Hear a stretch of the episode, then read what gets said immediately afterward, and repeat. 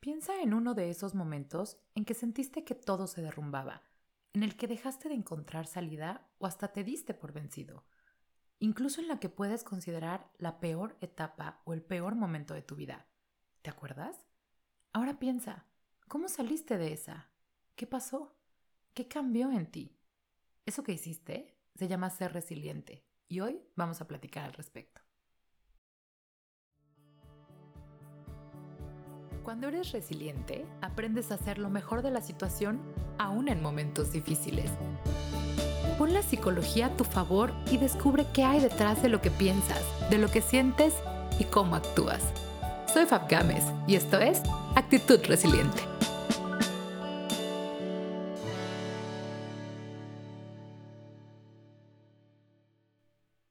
Hola, ¿qué tal? ¿Cómo estás?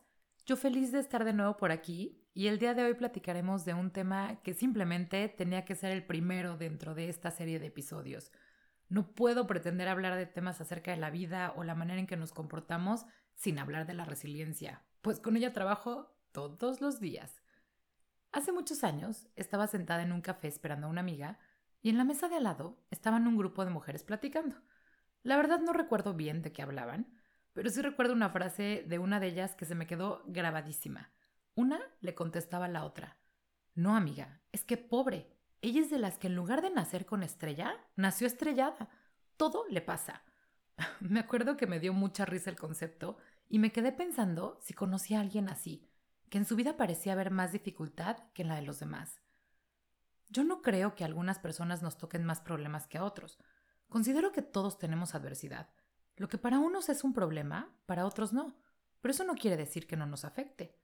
Lo que sí creo es que hay personas que a pesar de estar estrelladas, como decían estas mujeres, ven la vida de una forma muy positiva y eso les ayuda mucho a sobrellevar lo que consideran negativo. En consulta hay quienes me preguntan si creo que están exagerando o que si lo que ellos consideran problema en realidad no lo es. Y mi respuesta siempre es la misma. Eso a mí no me toca juzgarlo. Si tú lo percibes como un problema, entonces lo es, sin importar lo que opinemos los demás. Todos manejamos de manera distinta la adversidad, o al menos lo que percibimos como adversidad. Hay veces que logramos salir librados de ella, otras nos quedamos enganchados en el problema mucho tiempo, hay situaciones que incluso permitimos que nos sobrepasen, y otras en que hasta llegamos a hacer del problema nuestro estilo de vida. ¿Tú, en qué grupo crees que estás? La manera en que afrontamos las situaciones difíciles, las pérdidas y los problemas en la vida va directamente relacionada con nuestra capacidad de ser resilientes. La resiliencia tiene definiciones en física, ecología, arte y psicología, pero hablando específicamente del comportamiento humano, hablamos de resiliencia cuando nos referimos a la capacidad que tenemos de afrontar los problemas, de adaptarnos favorablemente a la nueva realidad, en caso de haberla, y ya como bono, que haya un aprendizaje o crecimiento de por medio. Para ponerlo más fácil, puedes asociarlo con la pregunta ¿esto te tira o te hace más fuerte? Si escogiste la segunda, es porque eres resiliente. Por eso me gusta tanto trabajar con este tema. Cuando alguien llega a consulta es porque tiene algo que resolver. Trabajar en su capacidad resiliente le dará herramientas para poder solucionar esta y otras situaciones en la vida. La idea no es que vengas a terapia cada que tienes algo que resolver, sino que conozcas las herramientas que tienes y las uses a tu favor. Todos tenemos la capacidad de ser resilientes. Es algo que vamos aprendiendo con la vida.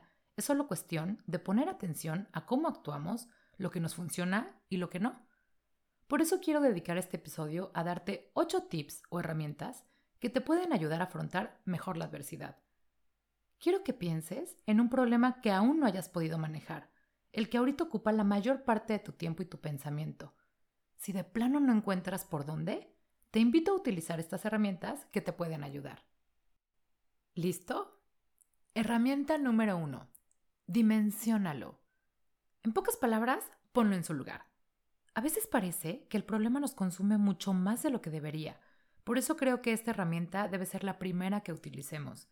Ese problema que quieres resolver, comparado con la peor situación que has tenido que resolver en tu vida, ¿en qué lugar está? La peor situación que has resuelto en tu vida es tu número 10 tu top. Comparado con eso, ¿en qué número pones tu situación actual? Ahora piensa que este problema es parte de un área específica de tu vida. Pertenece o a tu trabajo, tu familia, tus relaciones, tu salud o al que sea. Pero pertenece solo a uno. Que ahorita puede estar impactando otras áreas de tu vida es otra cosa. Pero en realidad solo se creó en un área de tu vida. ¿En cuál? ¿Ya lo pensaste?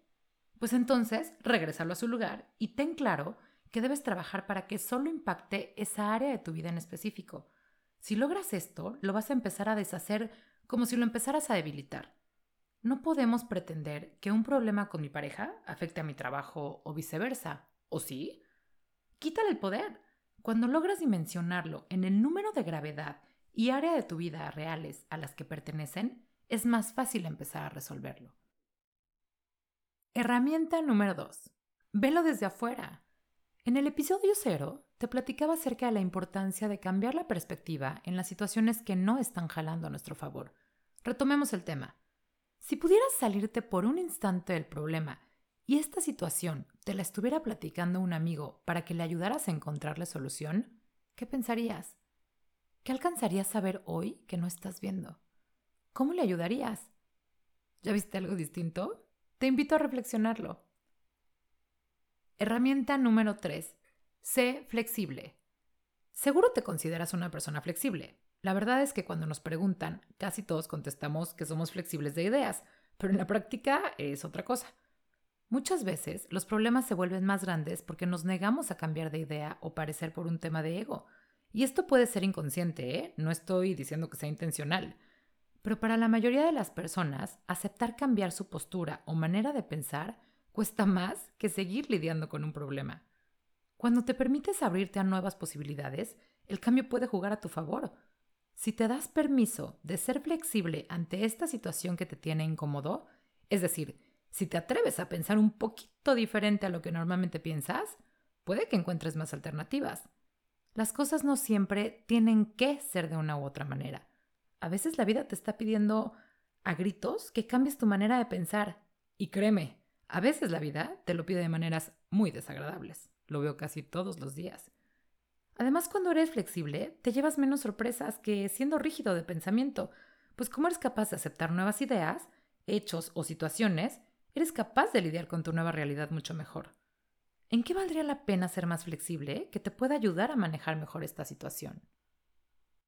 Herramienta número 4. Sé creativo. Claro, estás pensando que es más complicado de lo que suena, pero no es así. Ser creativo es literal darte permiso de pensar en mil posibilidades. Ponlo así. Si no tuvieras ninguna limitación para resolver esto que está pasando, ¿qué harías? ¿Qué necesitarías para que eso pase? Cuando quitas los límites que tu propia mente pone a las soluciones, cuando te das permiso hasta de fantasear o moverte hacia posibles alternativas, tu mente se vuelve lo suficientemente creativa para desarrollar lo que necesitas para lidiar con esto.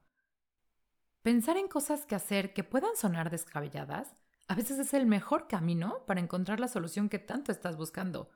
¿Cómo crees que se han resuelto los mayores problemas en el mundo? Así, cuando alguien se atrevió a ser más creativo que los demás. Herramienta número 5. Utiliza el humor. Los seres humanos tenemos el enorme don de poder reír. La risa en situaciones de adversidad actúa como un mecanismo de defensa.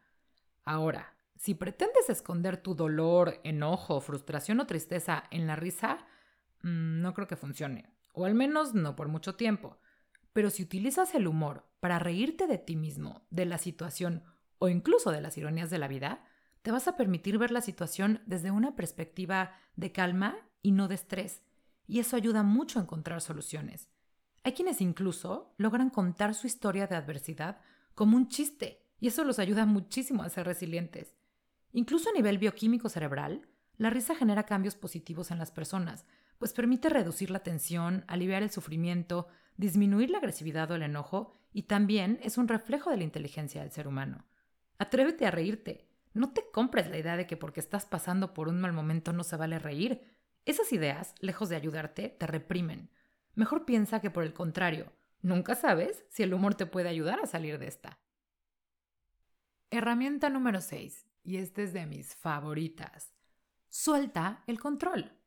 Hay una frase que dice que el verdadero problema no es la situación en sí, sino nuestra sensación de no tener control sobre ella. Muchas veces eso que percibimos como problema es más lo que está en nuestra mente que lo que realmente es. ¿Cómo te explicas que hay personas que perdieron algún miembro de su cuerpo o algún sentido y son mucho más felices que aquellas que tienen su cuerpo completo y funcional? Eso es porque las primeras se dieron permiso de soltar el control sobre lo que su cuerpo puede hacer o no.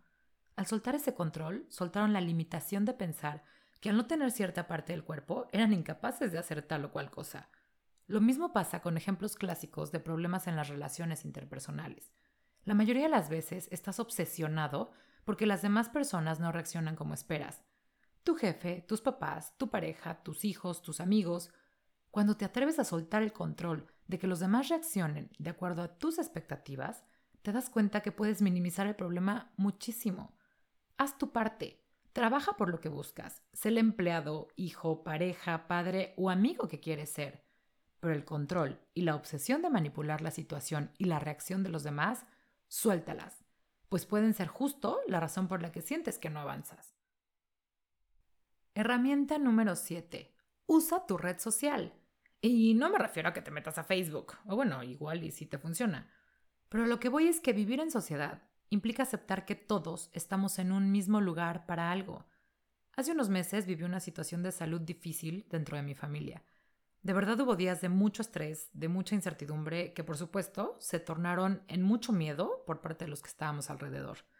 Tuvimos que tomar acciones en un periodo muy corto de tiempo y tomar ese tipo de decisiones que a nadie le deseas que tenga que tomar. Para mí, mi entorno social, al menos el que escogí, siempre ha sido pilar vital en mi vida. Hace muchos años perdí la pena o la vergüenza de pedir ayuda, de levantar la mano y aceptar que hay momentos en que no puedo sola. Agradezco todos los días que la situación se resolvió muy favorablemente, pero cada segundo Reconozco que no hubiera sido posible sin tanta gente alrededor que nos tendió la mano y nos ayudó de todo corazón. Entre consejos, contactos de médicos especialistas, ayuda física, moral, emocional o simplemente escucharnos para desahogarnos, nuestra red social jugó un papel clave para que todo fluyera de la mejor forma. Lo que quiero decirte es que para eso estamos. Así como tú estás dispuesto de corazón a ayudar a alguien y más a alguien que quieres, hay mucha gente allá afuera que está dispuesta a hacer lo mismo por ti. Alza la mano. Eso no te hace ni menos persona ni menos capaz. Simplemente creo que la vida nos pone a las personas y en la vida de las personas también para ser herramientas unos de otros. Te lo digo porque acepto que qué difícil es pedir ayuda, pero la verdad es que si en verdad la necesitas, que alguien te eche la mano puede ser la diferencia entre que lo resuelvas o no. Y finalmente llegamos a la herramienta número 8. Reencuadra el problema, aprende las lecciones que están para ti. Por un momento piensa en la posibilidad de que esta situación no fuera de impacto negativo en tu vida, sino positivo. Sé que te puede sonar muy difícil, pero si tuvieras que encontrarle un sentido positivo a todo esto, ¿cuál sería? ¿Hay algo que no estás viendo? Creo firmemente que la adversidad con la que nos toca lidiar no es casualidad sino tiene una razón de ser, aunque ahorita no lo estemos viendo. O piénsalo hacia atrás. Seguramente de las peores adversidades a las que te has enfrentado, tal vez incluso la que pensaste en la herramienta 1 de este podcast, lograste sacar un aprendizaje o cambiar algo que te hace mejor persona o que ha mejorado tu calidad de vida. El gran bono de ser resiliente y aprender a lidiar mejor con los problemas es precisamente lograr ese avance, eso positivo que nadie más vio. Retomando el comentario de las chicas del café y haciendo referencia a la que nació estrellada, creo que lo que las demás no veían era que probablemente la que mejor había desarrollado sus herramientas emocionales era precisamente ella. Al compartir esto contigo, no te estoy diciendo que busques complicarte en la vida, al contrario. Siempre, siempre estaré a favor de hacernos la vida mucho más ligera. Pero pienso que si la vida te la complica, por la razón que sea, de ti depende que eso no te defina. Espero de todo corazón que estas herramientas te sean de ayuda la próxima vez que sientas que la situación se te está saliendo de las manos. Y también te invito a no sufrirlo más. Recuerda que pedir ayuda o buscar un acompañamiento de un profesional a tiempo puede hacerte una enorme diferencia. Espero que lo que platicamos hoy te sea útil, que puedas resolver problemas de una mejor manera y también te invito a compartirlo con alguien que creas a quien le puede servir. Eh, acuérdate que este podcast es una extensión de un proyecto más grande, así que nos podemos comunicar por muchos otros lados.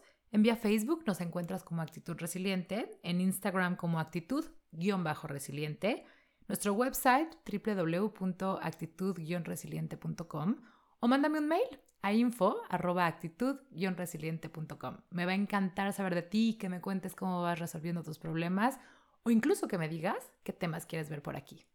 Gracias por estar aquí, por tomarte el tiempo y por tú también buscar siempre hacer lo mejor de la situación. Nos escuchamos pronto.